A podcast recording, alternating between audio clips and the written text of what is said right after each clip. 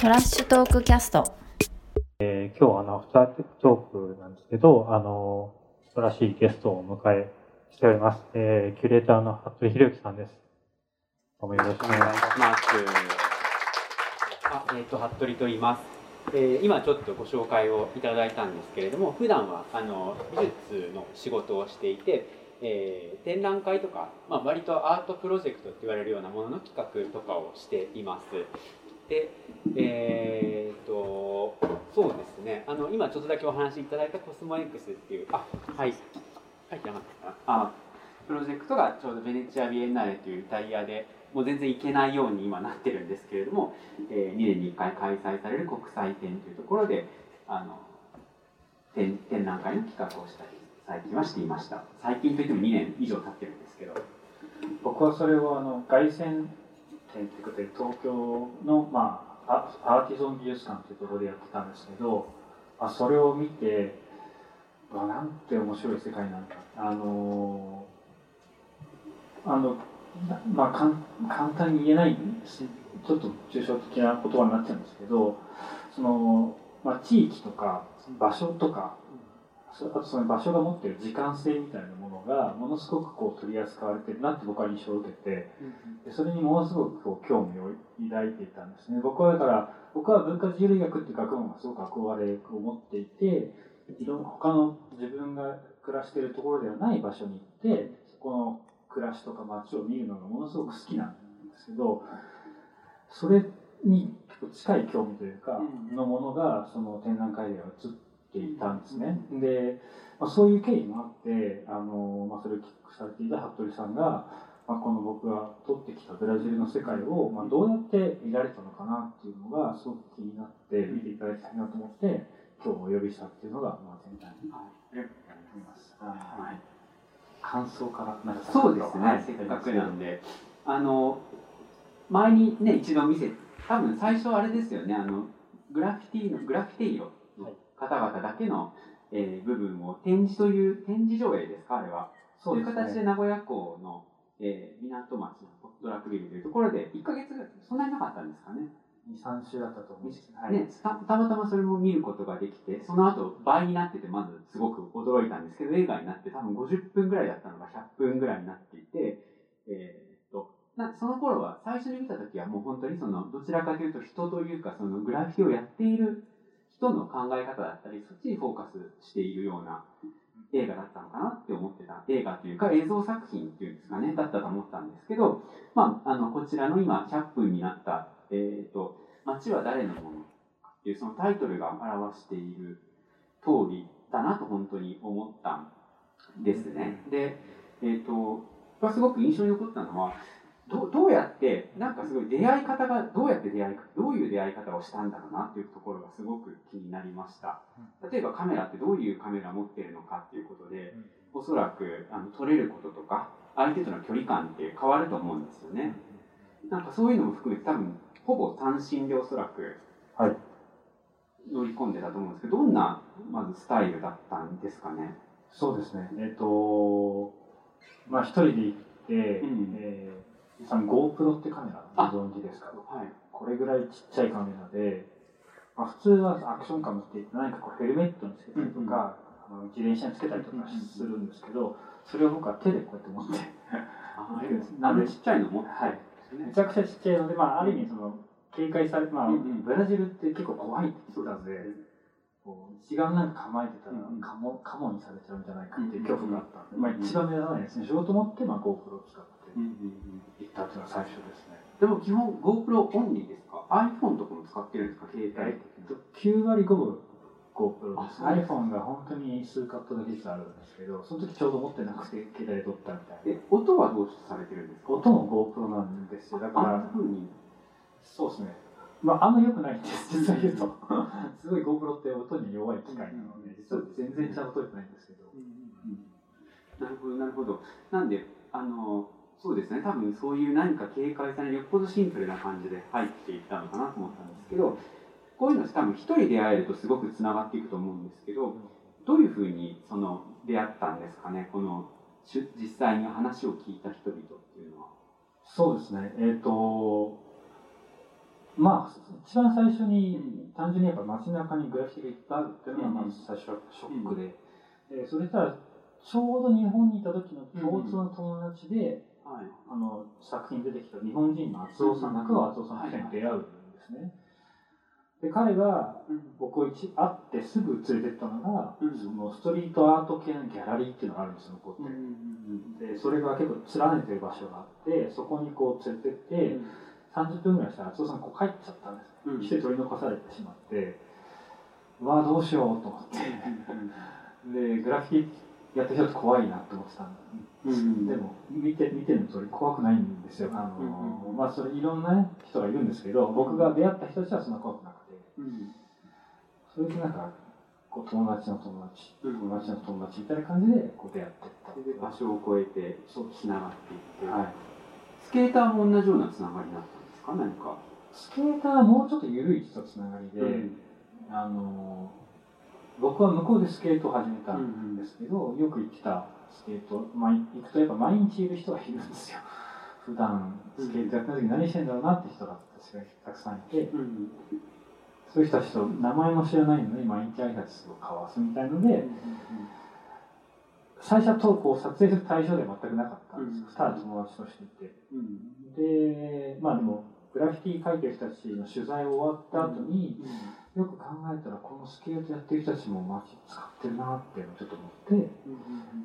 急にカメラを彼らに向け出したっていう感じです、あじゃあそこまではちょっと時間があったん？そうですね。スケーターたちはそうああそうそう。こん。これのパート1パート2って映画、うん。分かれたと思うんですけどパート1は結構集中してガーってやってて、うん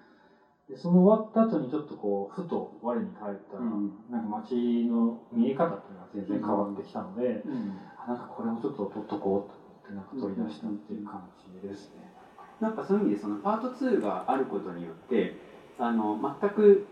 ね、ブラジルのことをそんなに知らない人間にもかなりなんていうんですかね、えー想像力がかきたてられるところがかなりあるなと思ったんですね。そのグラフィティールの人たちの言葉ってすごく、えー素敵だし明快でそれだけで面白かったんですけれどもやっぱり最初の時は、ま、街の話っていうところまでそこまで想像はできなかったかなと思っててでみんななんか暮らしてる中でいろんなルールがあると思うんですけどそのスケーターの人たちはよくそのルールのことを言っていてそれが複数に絡まってる感じがすごく、えーっとこのスケーターのかが出てくることによってかなり幅が出てあの全然違う印象を受けたんですよねやっぱ。なんでそこが僕はすごくやっぱあ長編になってこういう風になるんだっていうので映画になったんだと思ってすごく印象に残りました。あ嬉しいです。ありがとうございます。ちなみに安倍さんは、えっと、どれくらい行かれてたんでしたっけ？本当に半年ぴったり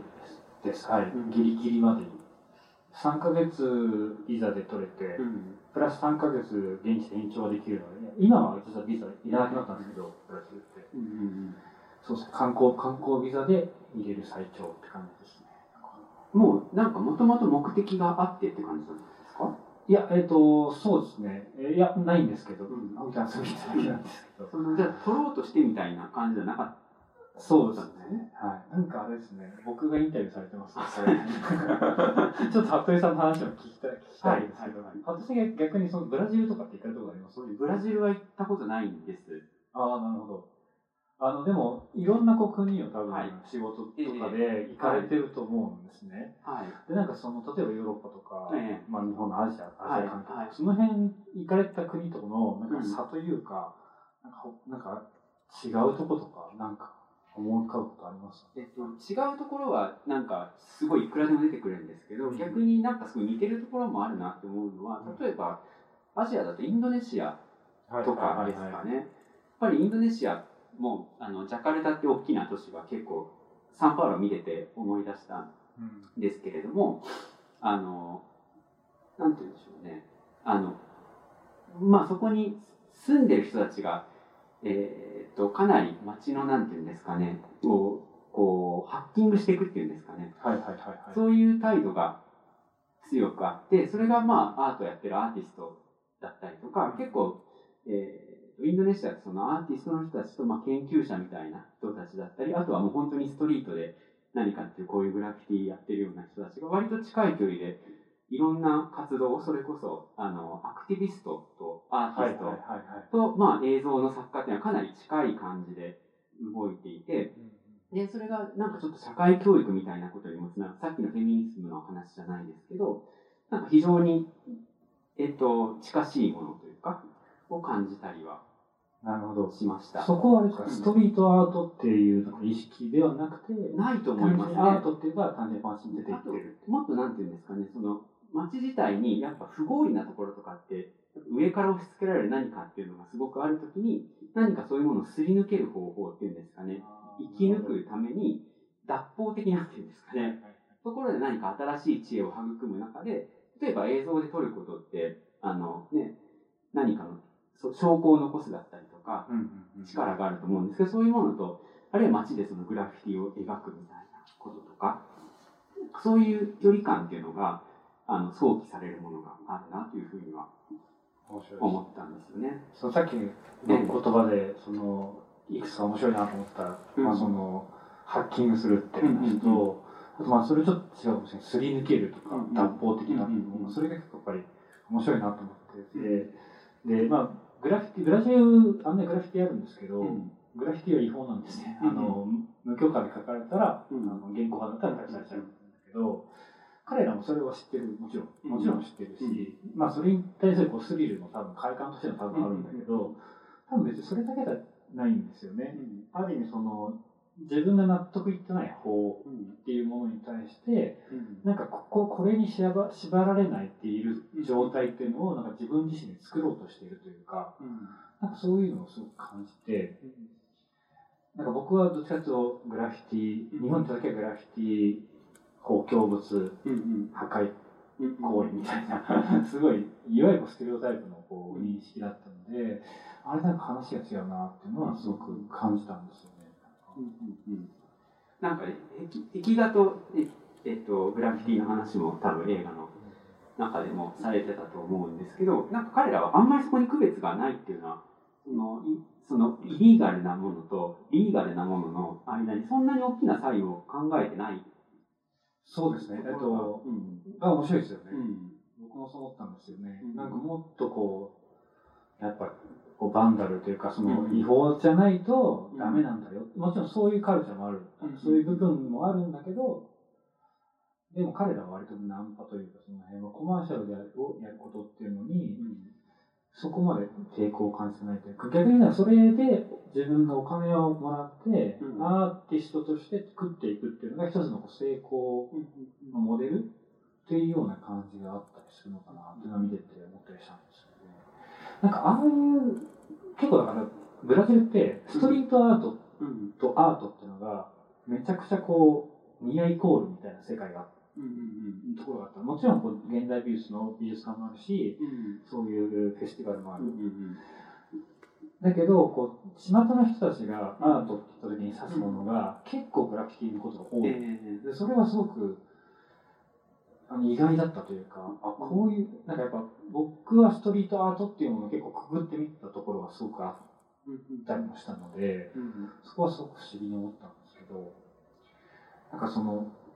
まあその、現代美術とか、まあそういうの専門でやられてるハットさんが、まあそのいわゆるこう、ちょっとストリートアートって全般にちょっと大きすぎちゃうかもしれないんですけど、いわゆるこういうこう、グラ今回の作品に出てくるような人たちを見てなんか思うこととか、考えることとか？そうですね。なんか、あの、まあ、あくまで、こう、映像を通してしか見れていないので、はい。うんうん。なんか、えっと、グラフィティの最後のところで出てきた方が、割と所有の話だったりとか、作品が誰のものかっていう話をしてたと思うんですけれども、そこはすごく、あの、美術って結局、ね、すごく作者性というか、それ、はい。クレジット、誰かの名前でクレジットされて、例えば美術館に収蔵されて、まあ、それが永続的に残っていくっていうことを、まあ、どんな人でも多かれ少なかれ思考するわけですね。例えば愛知だったら愛知県美術館に収蔵されたら、多分100年後も一応残るわけですよね。はい。で、それに対してやっぱ、すごく、えっ、と、このグラフィティ、グラフィティエロの人たちっていうんですかね、あの、もう自分の手から離れた瞬間にそれは自分だけのものじゃなくなるっていう感覚っていうのかな。はい。その公共に対する意識っていうのが非常にしなやかというか、うんその書いてる瞬間もしかして違法なのかもしれないんだけれども、でもそれができた瞬間にそれは公共財になるんだみたいな考え方っていうのは、なんか、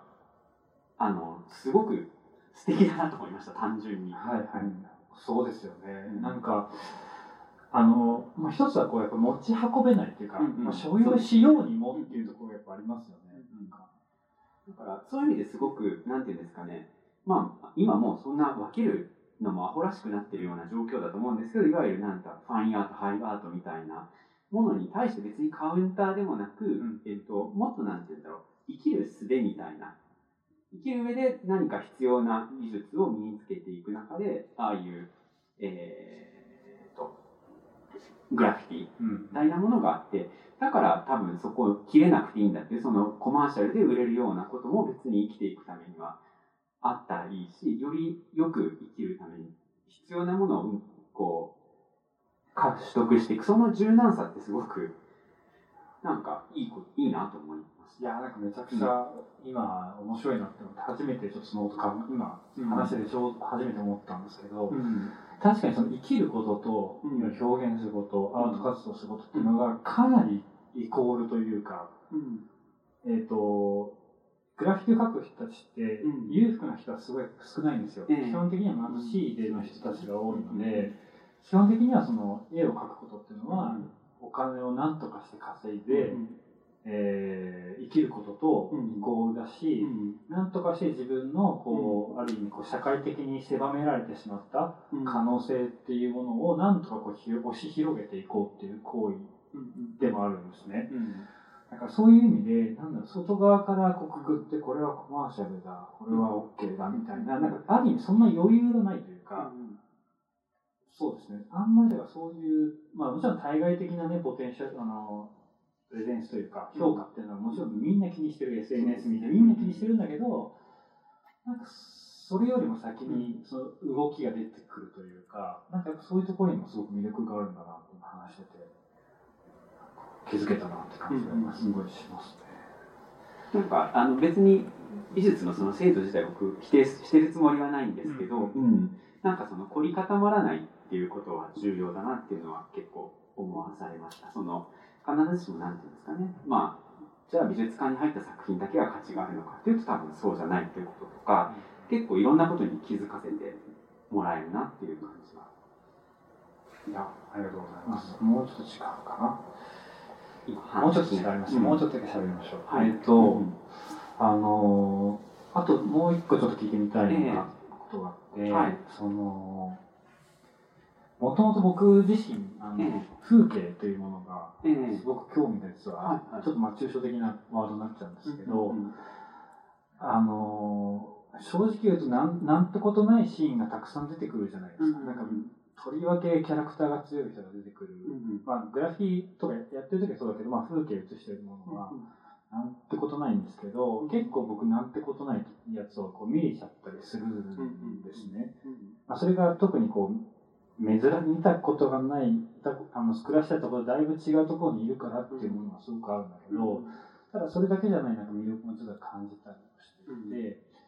まあ、結構僕、あの、まあ、コスメ X の話、まあ、あの展示でも結構風景みたいなものがすごく象徴的に扱われてるなっていう感じがしたんですええなんかそういう、ちょっと話がでかくなりすぎちゃうけど、うん。あの風景を見ることの面白さとか喜びとか、なんかそれは、服部さん的にどういうふうに感じられてるかなとえっと、ちょっと短く言うのが難しいかもしれないんですけど、はい。えっと、もともと、えっと、僕自身はすごい風景をに興味があったんですよね。で、えっと、まあ、その風景に何か関わるような介入、介入って言うと変ですけど、仕事がしたいと思って、最初建築の勉強をしたんですよね。で、まあ、いろいろあって美術、現代美術の世界に入るんですけれども、で、あの、そんな風景に何か作るとかなんて、そんな大それたことはできないんだなってことを多分若い頃にすごく感じたんですね。はい。うん、ただ、あの、で、えーただまあ、その何かしら作用はしちゃうんですよね。多分生きているだけで。うんうんうん。で、えーでもそれをなんていうんですかね、気づくことって結構難しいと思うんですね。でどうどう自分がその例えばその街の状況あるいは風景みたいなものに作用してるのかってなかなか気づかないことだと思うんですけどちょっとしたことでそういうのって可視化されたりすると思うんですよ。はいはいで、まあ、今回の安倍さんの映画とかは割とその風景に対する人の作用とか誰もが何かしら関わりを持っているっていうことを、まあ、ある特定の人たちだったりそれがグラフィティの人たちだったりとか、えーあるいはスケートボードのパークを守ってる、ね、ボーダーの人たちだったりとか実は何て言うんだろうその計画する人だけが風景を作っているわけじゃなくてもともとすごい思ってたんですよ。建築とか作れば風景に関われるじゃないかって思ってたんですけど多分そんなことではなくてうん。なんもっと人の営みみたいなものが複層されて、まあ今人だけじゃないですよね。様々な、まあ、えー生物、無生物も含めて、まあ、いろんな営みがこう重なることで多分その風景っていうのはできているっていうことの何かを感じ取ることが結構今、安倍さんの映画ではできるっていうのが、あの、非常に僕はいいなと思ったっていうことと、あのなかなかなんて言うんだろう、可視化されない、えー気づきづらいことですかね、可視化じゃなくて。はい。気づきづらいところにあの何か眼差しがあるからだから見れてしまうっていうこともあるのかなと思う。例えばあのあの雨の時にこうすごく土砂みたいなすごい流れているあれとかもすごい印象的だったりうん。とかしてすっごい状況だなって思ったりとか。なんかすごく、えっとそれは別に異国だからとかではなくておそらくその何かの力が働いてあれが起こっていると思うんですけれども、はいなんかそんないろんなことをただあのグラフィティが描かれるだけではないような、うん、その街の状況にこう様々に人が関わっていることがなんか見えてくるっていうことが。でそれが、まあ、自分の中ではあの結構考えていることってそこには近いんですよ。どうやって、まあ、あのそういう日々の、えー風景ですかねに、えー自分たちが関わってしまっているのかあるいは作用してしまっているどう変化させてしまっているのかとかっていうことを、まあ、眺めつつ何かしらこう形にしていくっていうことが結構てん、まあ、自分の中では展覧会だったりそれがあのいろんなプロジェクトだったりはするんですけどそういう観点からもあの気づきとか、えー発見はすごくあのいろいろいただいたなというふうに思ってます。ありがとうございます。すごく、すごく端的にまとめていただいたんだろうなと思うんですけど、めちゃくちゃなんか、腑に落ちるところもやっぱあって、僕は結構このブラジルのええ街を撮ることで、すごく日本のある都市みたいなものに対して、すごく批判的な、批判的な形を、お批判的な気持ちでこう撮ってたんですよ。うんうんでもやっぱり、まあ、帰ってきてこう流して結構こういろんな話をさせていただくと、まあ、結局ね批判だけっていうある意味その凝り固まったサイドからのこう見え方だとやっぱりこぼしたこともたくさんあって。うんうんだからあのやっぱももっともっと目を凝らしていかなきゃいけないかなっていうのは感じてます。そういう意味で例えばあの映画に今映画もうスクリーン映ってないですけど映画に今撮られていない多分あれですよね。例えば法を作ってる人たち。あの、まあ、役所役所で例えば都市計画に携わっている人とかがどう見てるのかっていうところとかなんか聞けたら面白そうだなっていうもし続編とか。が。全く逆の方面っていうのは絶対その意見っていうかその思想を持ってありますから、ちょっとあのガソリンスタンドのおじさんの話が出てきあありましたよね、ちょっとだけ。でああいうことってもっといっぱいいろんなところで起こっていてなんかそのこうある種の衝突みたいなものとか矛盾がこう現れるところもやっぱすごい重要だなと思ってて、作品とかもそうだと思うんです。何かあのまあ褒められるだけじゃなくてやっぱ摩擦も起こすし誰かにとって時に傷つけることもあったりすると思うんですけれども、まあ、そこでどうやってこうネゴシエーションしていくか対話していくかっていうことがやっぱり重要なのかなと思っていて、まあ、そのきっかけになればいいと思うんですね。これだけ見てもやっぱあの政治あれですよね。それこそ政治家に対する、まあ、ある種のデモンストレーションも捉えられていたりとか、そしてだから安倍さんの視点がいろいろこういろんなところに行ってる感じはすごく伝わってくる。そうですね、うん。やっぱりネゴシエーションですよね、うん。僕もそこだなと思ってて。うんはい。あのやっぱそういうものをうんなんかやっぱないものないなるべく避けようというかうん。避けようとしてやっぱそれで面白くなくなってるところがすごくたくさんあるなっていうのはまあ感じているのでネゴシエーションみたいなものを割とこうまあ一回ポジティブに考えてみるっていうのが今できることなのかなというのは少し思ったりしています。はい。あのでもそう一つだけやっぱ思ったのはその6ヶ月とかって決めていってもなんかにならないことってすごい多いと思うんですよ。どこかに、僕レレジデンスアーティストにレジデンスって仕事をしてよくいろんな、ね、作家が海外いろんな国からやって、えー来る人とこう出会うことが多いんですけどなかなかうまくいかないこともいっぱいあってそれはそれでいいと思ってるんですけど今回、はい。結構その短い時間でこう一旦アウトプットできたってすごい財産なんじゃないかなと思って本も作られてたと思うんですけど、はい。うんやっぱそれが出るとこうなんか対話キャッチボールもできるようになるしそれこそネゴシエーションが始まる何かのきっかけにもなるのかなという気がしてなんか非常にそれはすごいことだなと思いました単純にいやうんありがとうございます。だってもう2年半ぐらい経ってるわけですもんねそうですね。はい。これのおかげでいろんな、はい、うんつながりも生まれて、うんうん本当に嬉しく思ってます。あの、今日のこの機会は本当にそういう機会だと本当に思ってますので、はい。ありがとうございます。えー、はい。じゃあちょっと最後、質疑を取らせていただいて、はい。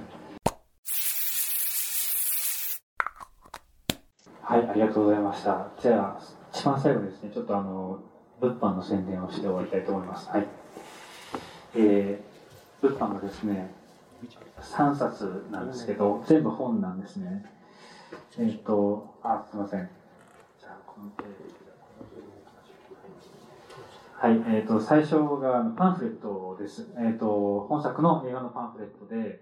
えー普通映画パンフレットって機構が、専門家の機構があったりするんですけど、今回私一人で書きました。ただ、あの、文字量が4万字弱ということで、かなり書いてますので、ななんで、さっきのそのブラジルのグラフィティの構造だとか、どういうふうに僕が彼らと出会っていったかっていうのを、かなり事細かく書いたつもりです。あの、ものすごくいろんな、えー情報が入ってます。何か、あの、かなり、えーと、こう、まあ、ある意味もう一回解読するための参考資料として使われますので、これぜひ買っていってください。はい、あともう一つ、あの、コミックです。はい。えっとこちら、あの、今回の映画のグラフィティのパートですね。えー、もともとこの映像を作るきっかけになったものなんですけど、コミックで私が、えードローイングと私の写真を組み合わせたようなドローイングを作っていまして、えー何かビジュアルで残しておきたいって人は、ぜひこちらお勧めしております。よろしければお願いします。